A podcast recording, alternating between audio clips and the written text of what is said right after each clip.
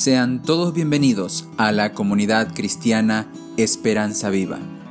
Continuando con la serie Conociendo a Dios, presentamos a continuación la exposición de la palabra de Dios por el pastor Freddy Verástegui, con el tema La presencia de Dios.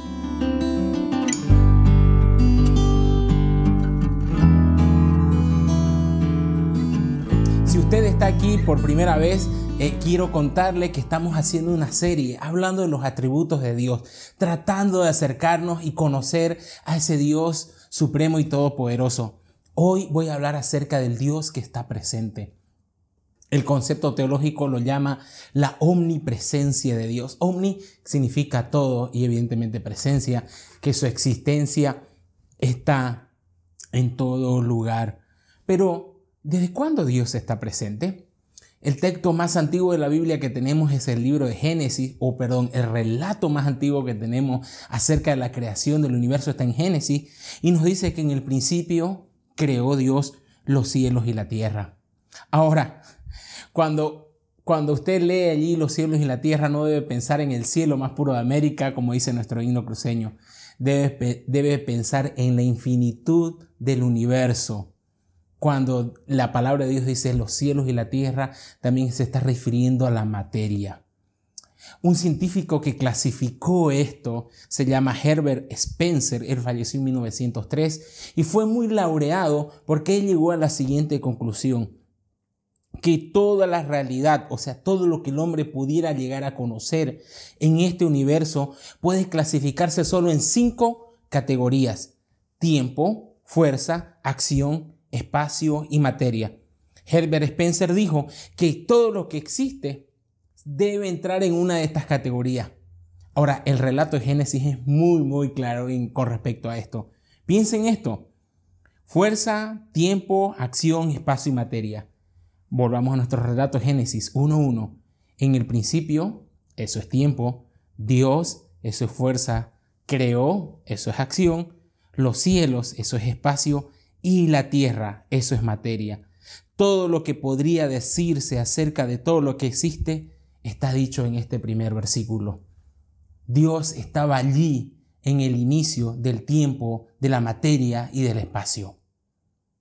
Ahora, alguien alguna vez preguntó, si Dios creó todo lo que conocemos, ¿quién creó a Dios? Y esa respuesta de alguna manera es muy sencilla de responder de la siguiente forma. Si Dios fuera creado por un agente Z, y usted estaría de acuerdo con eso, luego inmediatamente surgiría una pregunta. ¿Quién creó a Z? Digamos que Y. Y creó a Z y Z creó a Dios. Luego surgiría la misma pregunta. ¿Quién creó a Y? Definitivamente, en el principio de las cosas, alguien tuvo que existir. Los científicos dicen que todo es parte de una gran explosión, que había una bola de materia y de energía y en un momento eh, determinado explotó.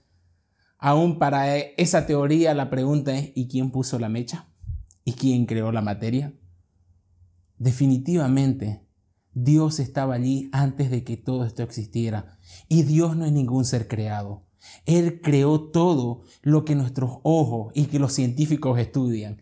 El espacio, el tiempo y la materia. El pastor David Paz el anterior domingo nos hablaba acerca de Dios y la eternidad. Y que Dios incluso estaba sobre el tiempo. Sobre Él no se regía a las leyes del tiempo que nosotros tenemos en nuestro universo. Él echó a andar el reloj. En el principio, y eso es que creó Dios, el tiempo. Pero también Dios creó el espacio. Dios creó el espacio. ¿Qué es el espacio? Fácilmente podemos decir que es el lugar que ocupa algo de materia en relación a otros objetos. Por ejemplo, en este momento que yo estoy enseñando, tengo un púlpito y este púlpito está en mi sala y está ocupando un espacio en mi sala. Entonces, el espacio que está ocupando esto está determinado por el tamaño de esto y el tamaño de mi sala. ¿Lo entiende? Dios, sin embargo, no está regido a eso. Y eso se entiende por fe. En Hebreos 13:3, 11:3 dice, por la fe entendemos haber sido constituido el universo por la palabra de Dios, de modo que lo que ve fue hecho de lo que no se veía. San Agustín escribió en su confesión, y cito, porque tú los creaste de la nada, no de tu propia sustancia o de alguna materia no creada, por ti mismo, o ya algo que existía, sino a partir de materia que tú creaste al mismo tiempo, conforme a las cosas que tú hiciste, debido a que no hubo un intervalo en el tiempo antes que tú le dieras forma a esta materia. Fin de la cita. ¿Saben qué? Cuando vamos a estudiar algo, cuando queremos analizar algo, bueno, vamos a buscar información en internet, vamos a unos libros como los que yo tengo acá y buscamos información, vamos y hacemos preguntas. Cuando estamos hablando de estudiar o conocer los atributos de Dios, sin embargo, esto es a la inversa. Nosotros somos los que estamos bajo el microscopio. Nosotros somos los que estamos bajo la lupa de Dios. Nosotros somos los seres pequeños y Dios es el Dios grande e inmenso.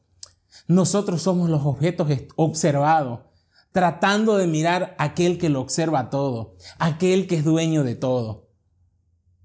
Ahora, no quiero que usted se sienta pequeño ni que se sienta eh, eh, inútil en esta tarea de poder conocer a Dios. Pues el Señor Jesucristo dijo que esta es la vida eterna, que te conozcan a ti, al único Dios verdadero, y a Jesucristo a quien has enviado. Si alguien se pregunta qué va a ser el ser humano redimido en el cielo delante de la presencia de Dios, pues le digo que la tarea que tenemos es conocerle por la eternidad y nunca vamos a terminar de conocer a Dios. Su santidad es infinita, su amor es infinito, su presencia también lo es. Y hoy vamos a tratar de entender la presencia de Dios. Vamos a entender cuál es el espacio que Dios ocupa. Le pido por favor que se incline allí en su sala junto con sus familiares, quizás se puedan tomar de la mano y oremos para que el Señor nos ilumine. Querido Señor, gracias Padre por permitirnos abrir tu palabra, Señor. Gracias Padre por permitir cortar correr un poco la cortina, Señor, para que te miremos. Tú creas la creación mirando al Creador, la creación queriendo entender al Dios Todopoderoso y único. Tu palabra dice que debemos hacerlo, Señor. Así que permite que podamos hacerlo esta mañana, de tal forma que nuestros corazones se vean fortalecidos y animados en Cristo Jesús. Amén. Hablando de la presencia de Dios, quiero hablarle de varias cosas o varios lugares donde Dios está presente. Lo primero que ya al inicio lo estábamos diciendo es que Dios está presente en todo el universo. Dios está presente en todo el universo. ¿Por qué? Porque Él llena con su presencia todas las cosas. En Colosenses 1.17 se nos dice, Él ya existía antes de todas las cosas y mantiene unida toda la creación. ¿Sabe qué? Este púlpito que está aquí se llama materia físicamente. Si usted lo machaca, lo golpea y lo golpea y lo golpea, va a obtener eh, quizás es metal, esto, partículas de metal. Si usted sigue machacando y viendo con un microscopio va a llegar a encontrarse con moléculas de este metal. Y si sigue ajustando el microscopio, va a llegar a conocer algo que se llama átomos. Todo, todo todo objeto que usted conoce, incluso nuestro ser, está compuesto por átomos. Eh, perdón, nuestro ser está compuesto por células. La materia, perdón, está compuesta por átomos. Todo lo que nosotros podemos palpar, toda la materia que podemos palpar. Pero ¿qué son los átomos? Si no es un núcleo allí donde hay un electrón que le da dando vuelta con una energía que hasta hoy los científicos no saben de dónde sale esa energía de dónde sale esa energía para mantener unida esta pieza de metal. Lo que los científicos hasta hoy han podido hacer es poder desunir y romper el núcleo de los átomos. ¿Y sabe qué sucede cuando esa energía es liberada? Una explosión atómica. La arma más poderosa. Hay una energía contenida en cada objeto que nosotros conocemos. Ahora imagínese la energía en el sol, las estrellas, los universos, las galaxias, Dice Colosenses 1.17 que Él mantiene unida toda la creación, cada grano de arena en una playa del mar, cada polvo de estrellas, cada planeta está sostenido por la energía que Dios proporciona.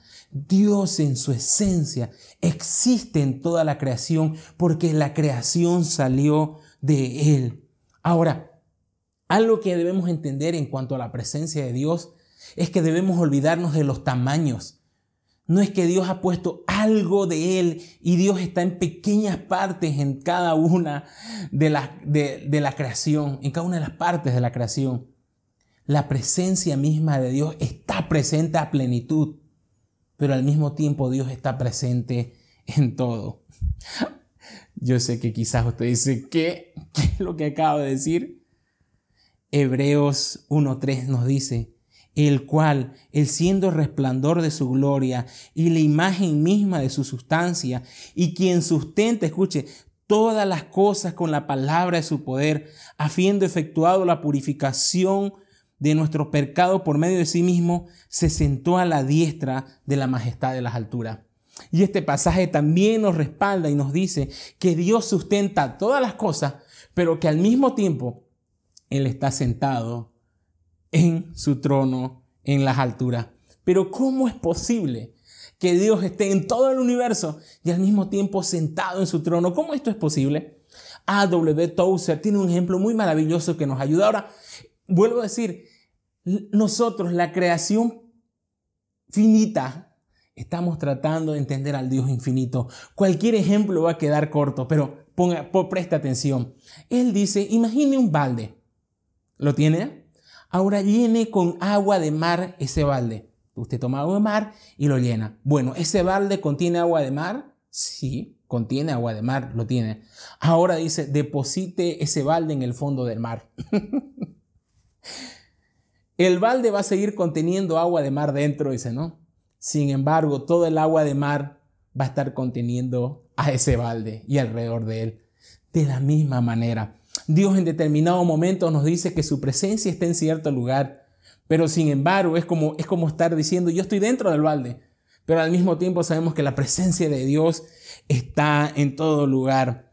Por eso en el Salmo 145 dice, grande es el Señor y digno de toda alabanza, su grandeza es insondable.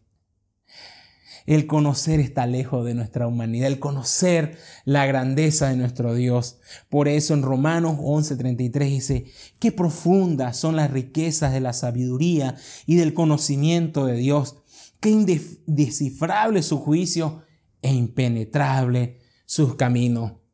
Si usted hasta aquí se ha quedado con, ah, ¿cómo es esto? Le acompaño a que mire a ese Dios grande y poderoso y presente en todo lugar y exclame junto con David allí en el Salmo 139. Conocimiento tan maravilloso rebansa mi comprensión, tan sublime es que no puedo entenderlo. Definitivamente al maravillarnos acerca de la presencia de Dios en todo el universo, pero sentado en su trono, simplemente tenemos que decir, Señor, gracias, porque creemos en un Dios grande y todopoderoso. El teólogo Wayne Gruden dice lo siguiente, para un poco deschipar los cables quizás que se nos pueden cruzar en nuestra mente al tocar este tema. Todas estas ideas equivalen a pensar en el ser de Dios en términos espaciales, como si fueran simplemente un ser extremadamente grande. Más bien, dice él, debemos tratar de evitar pensar en Dios en términos de tamaño o dimensiones espaciales. Dios es un ser que existe sin tamaño ni dimensiones especiales. Cuando decimos que tenemos un Dios grande, bueno, es un Dios grande comparado con nosotros. Pero sin embargo el tamaño para Dios no, no importa, no existe. ¿Por qué? Porque Él creó los tamaños, porque Él creó las dimensiones. Él nuevamente, al igual que decíamos el anterior domingo, que Él está sobre el tiempo, no dentro del tiempo. Él está sobre el espacio, no dentro del espacio. El espacio Él no puede contenerlo. Dios está presente en todo el universo. Ahora bajemos un poco los pies aquí a nuestra tierra, a nuestro globo terráqueo y debemos entender que Dios está presente en el cielo y en la tierra. Justamente David en el Salmo 139 o el salmista dice, ¿A dónde miraré tu espíritu? ¿Y a dónde huiré de tu presencia? Si subiere a los cielos, allí estás tú. Y si en el Seol hiciere mi estrado, he aquí, allí tú estás. Si tomares alas del alba y habitar en el extremo del mal, aún allí me guiará tu mano y me asirá tu diestra. Si dijeres ciertamente, las tinieblas me encubrirán, aún la noche resplandecerá alrededor de mí, aún las tinieblas no te encubren, y la noche resplandece como el día, lo mismo te son de las tinieblas de la luz.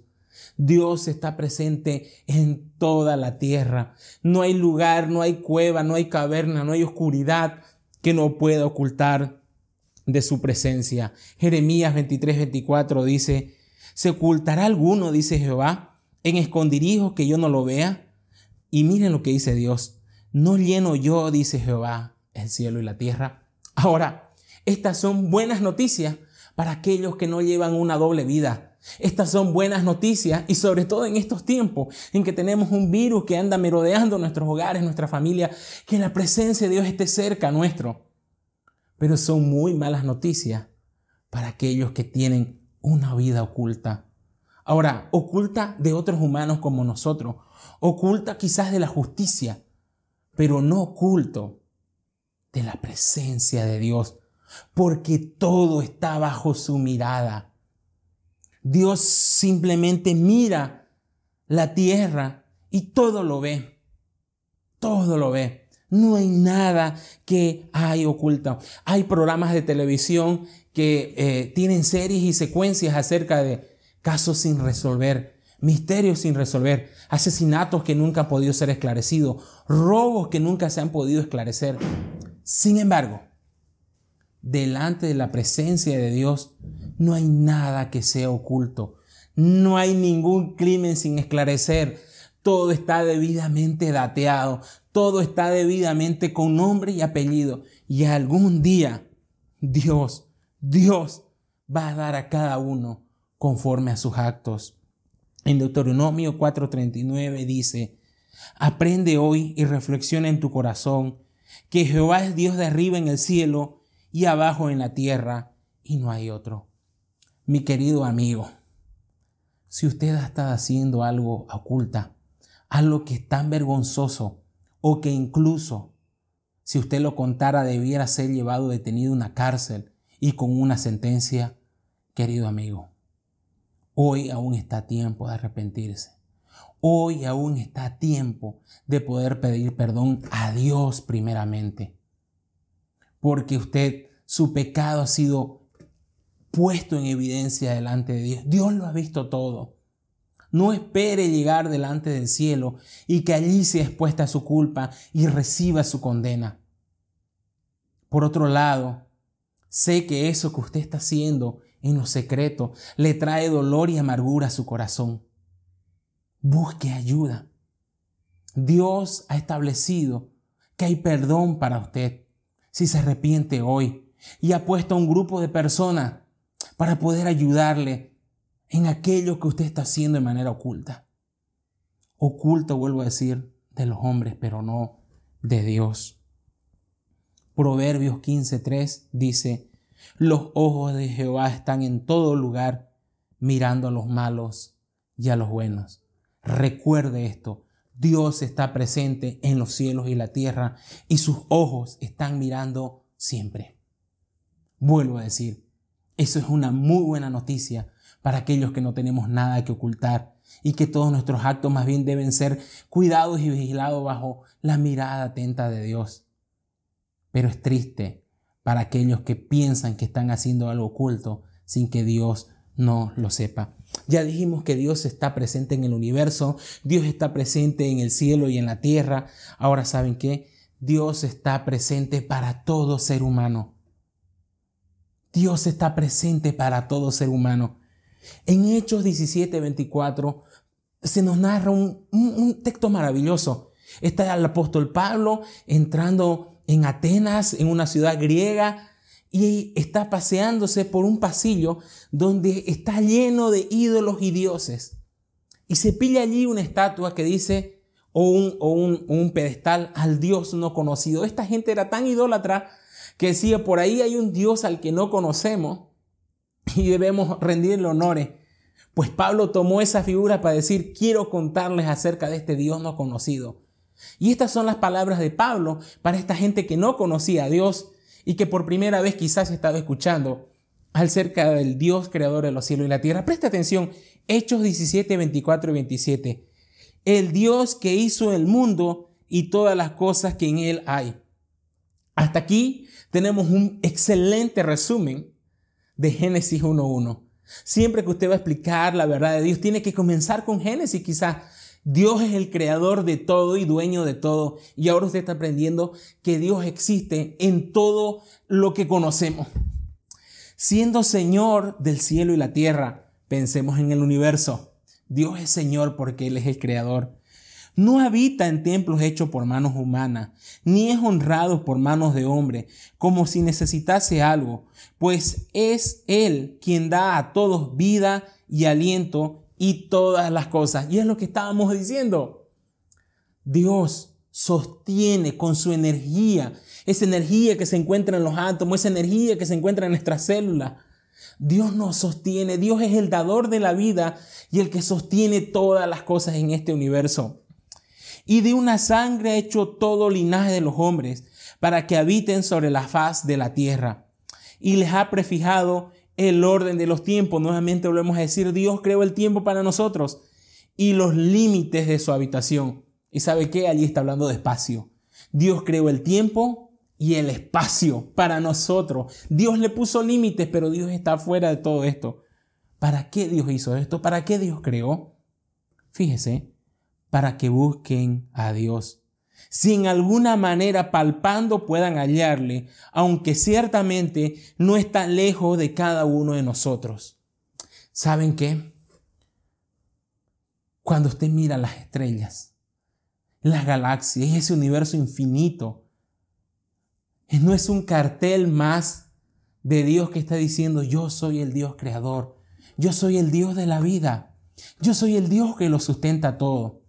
Y eso es lo que Pablo le está diciendo a los atenienses. Hey, es cierto que ustedes, y le dice palpando, porque ustedes están muertos espiritualmente y uno está, aquel que no conoce a Dios está ciego espiritualmente, muerto, dice Efesio. Pero aún así, viendo su creación, tocando, tocando, palpando, dice, usted puede conocer quién es Dios. Ahora, debemos evitar aquí algo que se llama panteísmo. Un famoso cantante cristiano una vez causó mucho revuelo en su Facebook porque él salió a trotar y vio un árbol muy bonito y lo abrazó y dijo, qué hermoso es abrazar a Dios. Eh, él estaba diciendo que Dios era un árbol. es cierto, la presencia y la energía de Dios estaban en ese árbol, pero ese árbol no es Dios. Dios es mucho más grande que un árbol, mucho más santo, mucho más puro. El árbol es un cartel, es un anuncio, una señal de que la mano de Dios está allí, de que su energía está allí, de que su esencia está allí y que Dios está cerca. Muchos de nosotros nos gusta mirar fotos de paisajes, lugares maravillosos. Antes de esta pandemia había mucha gente que decía, para mí la vida es viajar. Qué triste que nos entretengamos con las cosas que Dios creó y no entendamos que Dios la creó para que lo busquemos a Él. Cada vez que usted vea un lugar maravilloso, cada vez que sus ojos se iluminen ante una fotografía un paisaje, diga, wow, qué maravilloso que es Dios, que lo creó todo. Y ese lugar está diciendo, Dios está cerca. Dios creó esa impresión en el ser humano para que le busquemos para que le busquemos.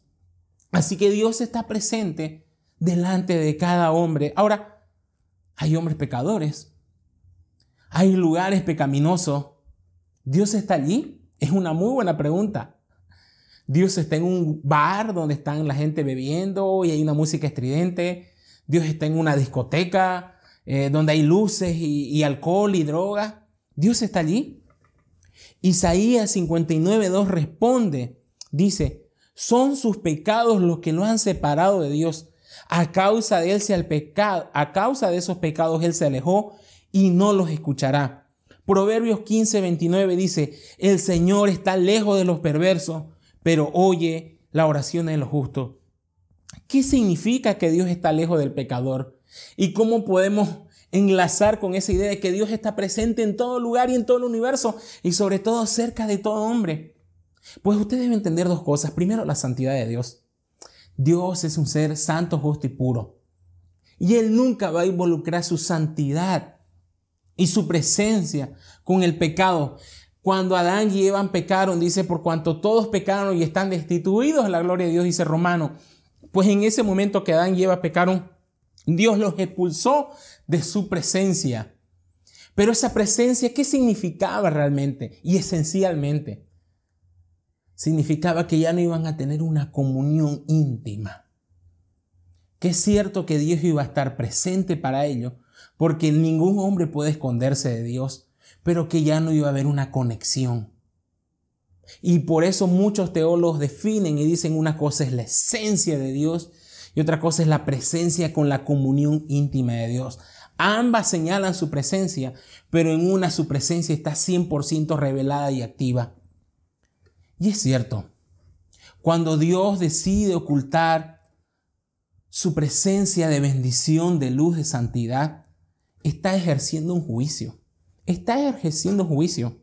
Está ejerciendo juicio. No sé si usted tiene niños pequeños y alguna vez los está viendo, los está viendo dañinear y usted dice, Quizás los padres lo hacemos más que las mami. Voy a dejar que se caiga. Yo lo estoy viendo, voy a dejar que, que, se lastime un poco y luego voy y lo recojo. ¿Cierto que hacemos eso? Hay un libro que se llama Para entrenar a un niño y dice que este padre tuvo cinco hijos, creo, y él tenía una laguna detrás de su casa. Dice que nunca le puso una cerca a la laguna. Él siempre les dijo, les advirtió a sus hijos, hey, si entran aquí y no saben nadar, se van a ahogar. Y él dice que él dejaba que sus niños pequeños se acerquen a la laguna y cuando los veía meterse sin que sepan nadar, él lo dejaba. Y esperaba un momento que tomen un poco de agua y luego los rescataba y le decía, hey, te dije que no entres al agua. Y luego en su momento les enseñaba a nadar. Quizás usted no está de acuerdo con eso, pero es exactamente lo que Dios hace cuando habla de que su presencia no va a estar con nosotros. Él está hablando de que está quitando su bendición, que está quitando su luz y nos está dejando en oscuridad. De alguna manera eso fue lo que experimentó Job. Dios nunca estuvo, quitó su presencia en Job, quitó su bendición, pero para Job parecía que Dios estaba lejano, que Dios no existía, que Dios se había separado completamente de él. ¿Entiende? ¿Entiende? El Señor Jesucristo mismo estuvo aquí en la tierra, pero fue amigo de pecadores, pero nunca se involucró con el pecado. Y cuando la presencia de Dios se revela ante los pecadores, cuando Dios se revela, los pecadores generalmente rinden caídos. Qué bueno fuera para esta gente que le gusta vivir en las tinieblas, que le gusta ir a fiesta y que apaguen la luz y que una vez apagaron la luz le dan desenfreno a la carne. Que Dios se presentara misericordiosamente y con su luz iluminara a todos ¿Sabe qué sucedería? Todas esas personas caerían rendidas ante la presencia y la santidad de Dios y se convirtieran. Pero el hecho de que Dios no haga eso con la humanidad es ya una señal de juicio. Y muchas veces lo vimos eso en la vida de Israel. Cuando Dios quitó su presencia de Israel y vuelvo a decir, quitó su presencia y quitar su bendición, su relación activa, su comunión. Los enemigos venían, saqueaban. Cuando el pueblo se arrepentía, decía, Dios, voy a traer mi presencia nuevamente. Pero eso es algo que sirve para nosotros solamente. Y nuevamente la bendición de Dios los fortalecía y ellos corrían a sus enemigos. ¿Sabe qué?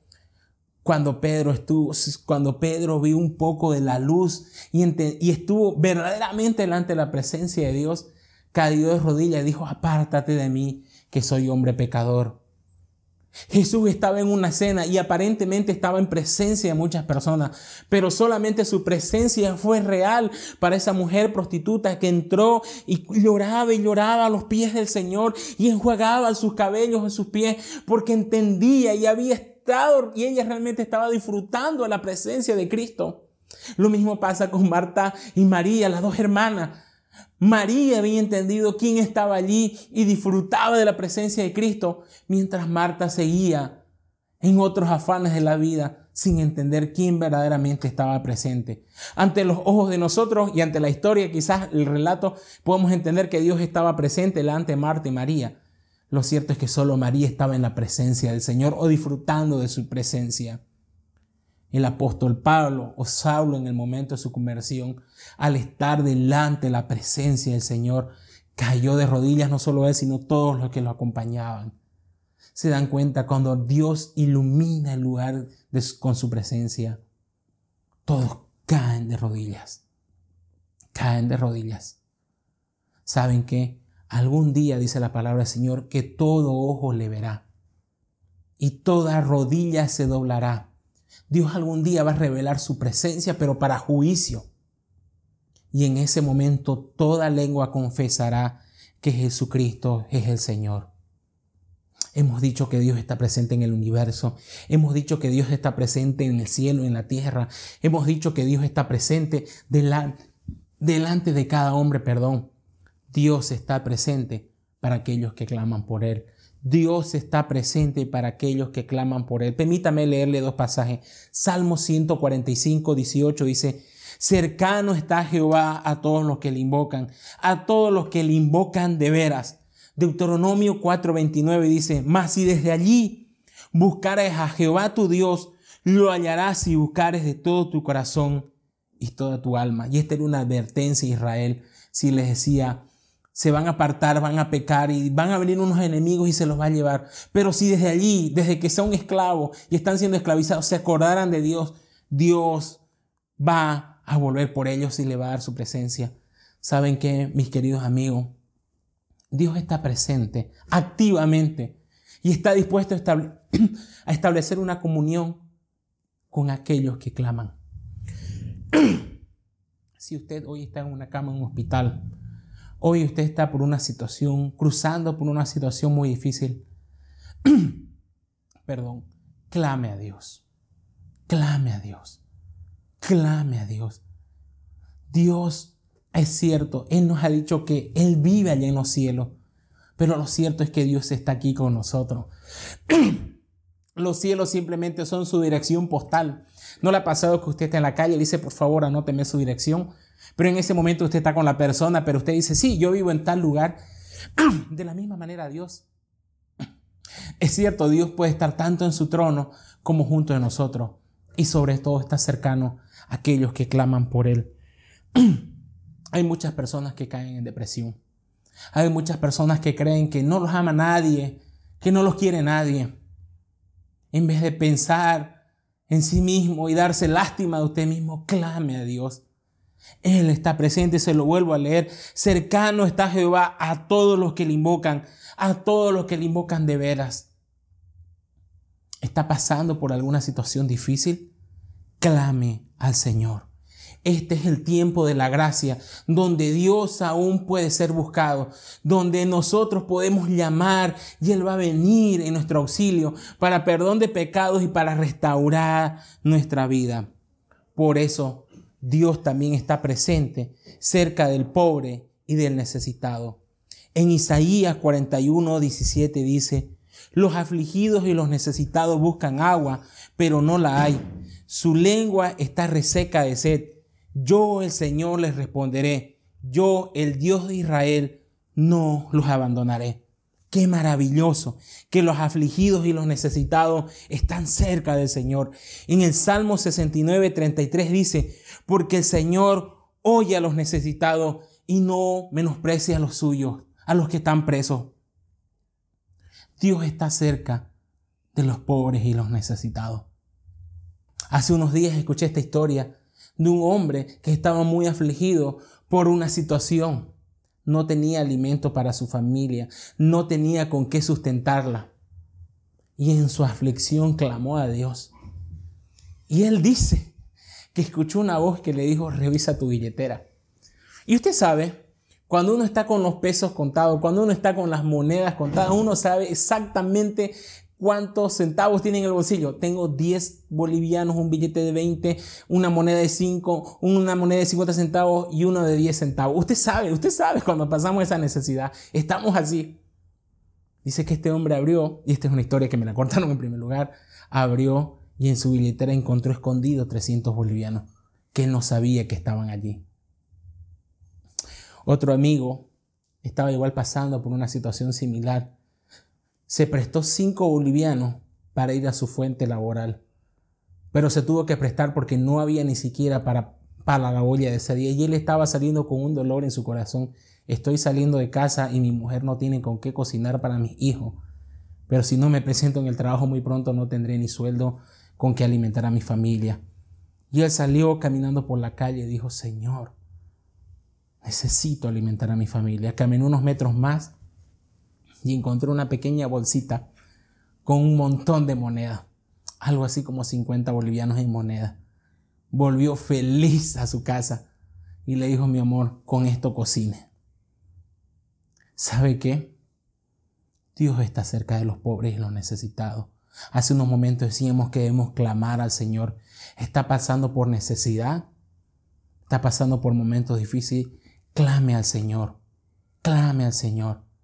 Y al mismo tiempo, si usted es miembro de la comunidad, por favor, comuníquese con nosotros. La familia de Dios, primero Dios toca nuestros corazones y vamos a compartir con usted si está pasando necesidad. Ahora, el Señor Jesucristo en Lucas capítulo 4, cuando empezó su ministerio, Él leyó el libro de Isaías y escuchen lo que dijo el Señor Jesucristo. El Espíritu del Señor está sobre mí, por cuanto me ha ungido para dar buenas nuevas a los pobres.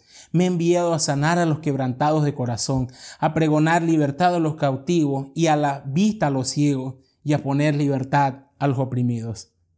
Me encanta esta parte, se la leo nuevamente. Por cuanto me ha ungido para dar buenas nuevas a los pobres.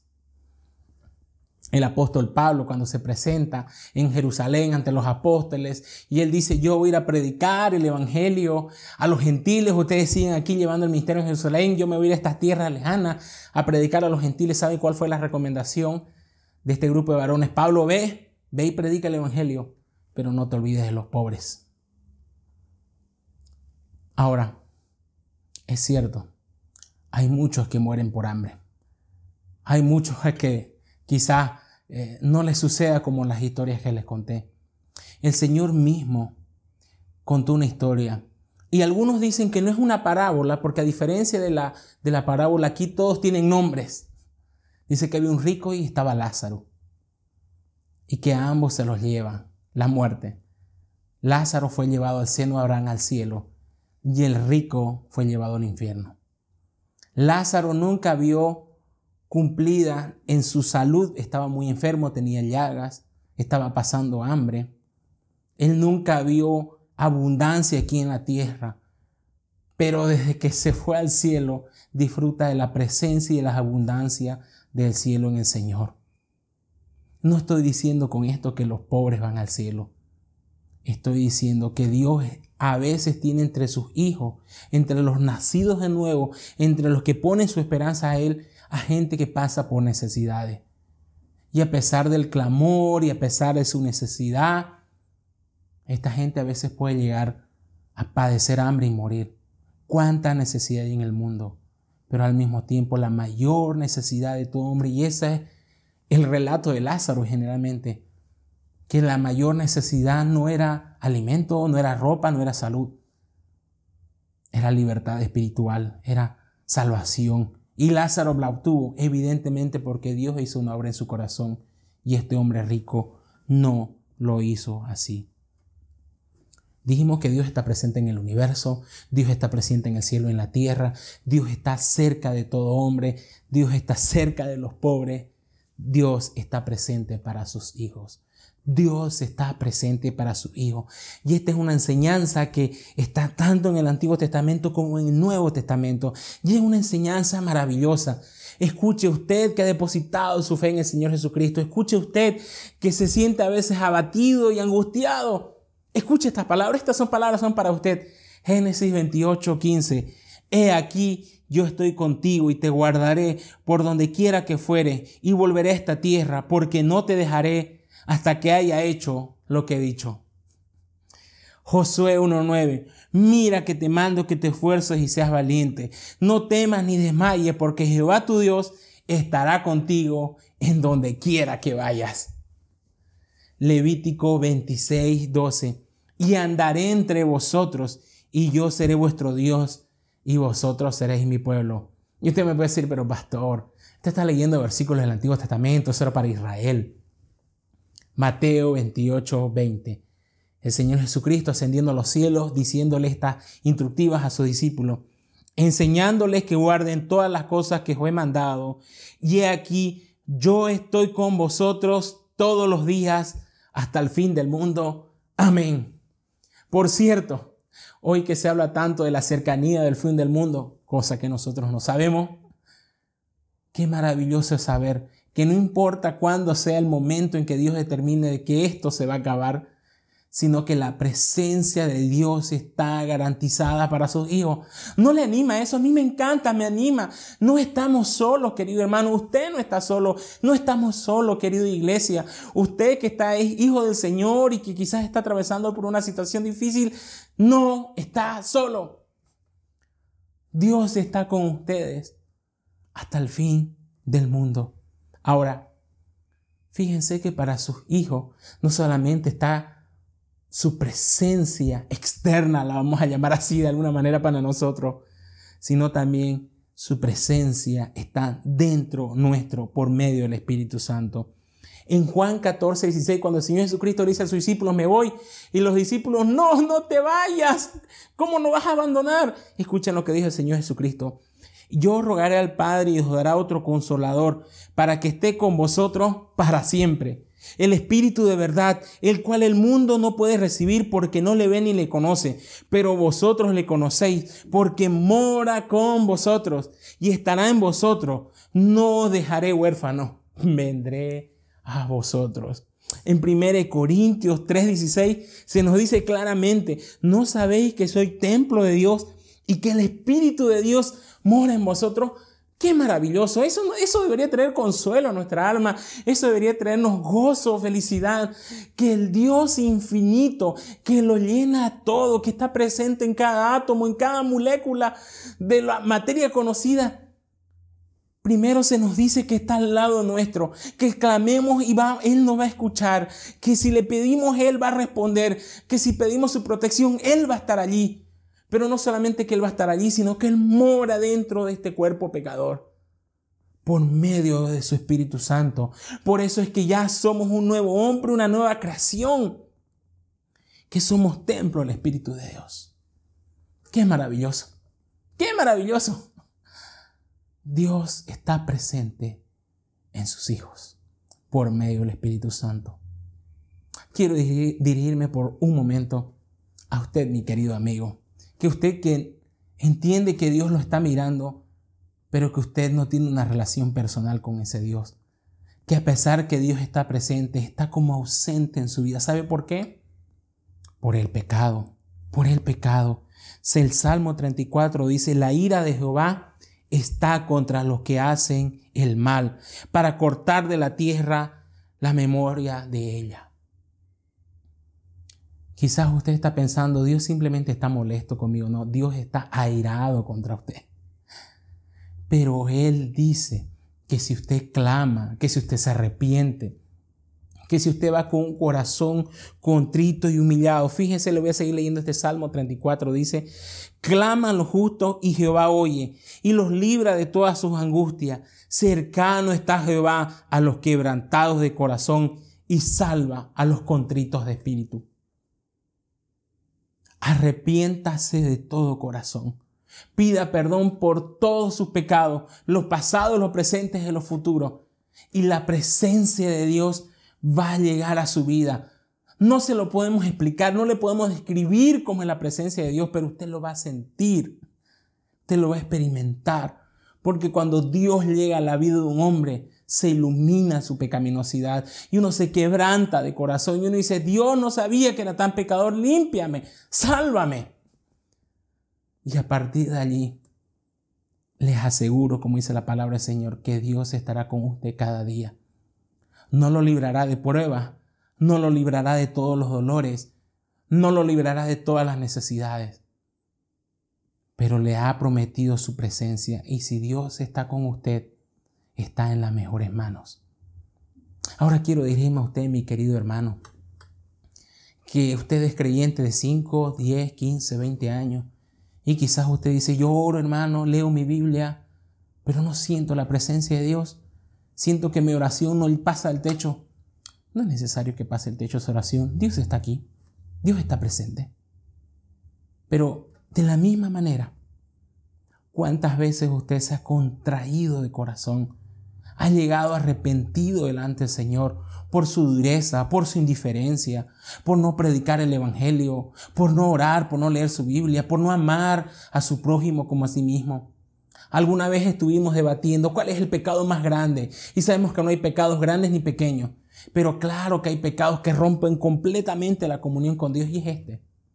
No amar a Dios con todo nuestro corazón, con toda nuestra alma y con toda nuestra mente. Arrepiéntase también usted, mi querido hermano. Mientras estemos en este mundo, mientras haya pecado en este mundo, debemos de luchar con los medios de la gracia y gracias a la misericordia de Dios contra el pecado en nuestra vida. Porque el pecado ya nos tiene hasta aquí. Y donde el pecado mora, la presencia de Dios no se hace manifiesta. Es por eso que usted no siente la presencia de Dios.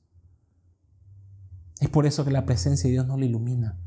Vuelvo a leer el Salmo. Cercano está Jehová a los quebrantados de corazón y salva a los contritos de espíritu. El corazón contrito y humillado nunca lo desprecia Dios. Si confesares vuestros pecados, Él es fiel y justo para perdonar vuestros pecados y limpiarnos de toda maldad. ¿Qué espera mi querido hermano para ponerse de rodillas delante del Señor y decir, Señor, límpiame, límpiame. Yo como tu hijo me alejé, he sido como ese hijo pródigo que me fui, pero Padre, pecado contra el cielo y contra ti y corra la presencia del Señor. Él está esperándole con los brazos abiertos. Acompáñeme en una oración, querido Señor. Gracias por tu amor, tu misericordia, Señor. Tú pudiste haber quitado la presencia, Señor, tuya de este universo y en un determinado momento, Señor, todo esto desaparecer, quemarse o arder, Señor. Pero tu presencia aún está allí, Señor. Tu presencia aún soporta la maldad y el pecado, Señor. Y algún día la castigarás, Señor. Pero mientras tanto, Señor, aún podemos llegar ante tu presencia y pedir perdón, Señor. Y espero que en esta mañana al otro lado de la pantalla, Señor, hayan corazones arrepentidos, hayan corazones humillados, Señor, corazones que digan, quiero, quiero estar en la presencia del Señor. Yo mismo, Señor, oro por tu iglesia, Señor. Oro por la comunidad cristiana Esperanza Viva, Señor, para que aprendamos a estar como iglesia en tu presencia, Señor, con clamor y temblor y corazón humillado, Señor. Allí, Señor, donde está tu presencia, hay bendición. Hay bendición, Señor. Que el Señor nos dé su presencia. Brillante, santa, justa, pura. Te lo pedimos, Padre, en nombre de Cristo Jesús. Amén. Que el Señor brille con su presencia en su vida, mis queridos hermanos. Muchísimas gracias.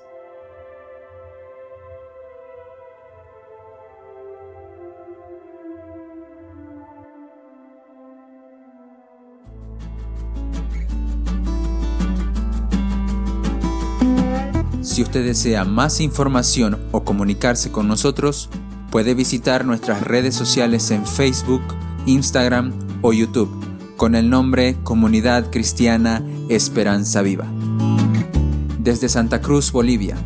Gracias por escucharnos. Hasta la próxima.